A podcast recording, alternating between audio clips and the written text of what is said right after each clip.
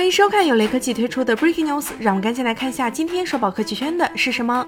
对于全球的果粉来说，左盼右盼没能盼来苹果春季发布会和 AirPods 三，现在却盼来了华强北抢在苹果之前率先发布 AirPods 三。根据视频显示，华强北生产的 AirPods 三正是参照了之前网上曝光的渲染图，耳机腔体和音孔变大，采用半入耳设计。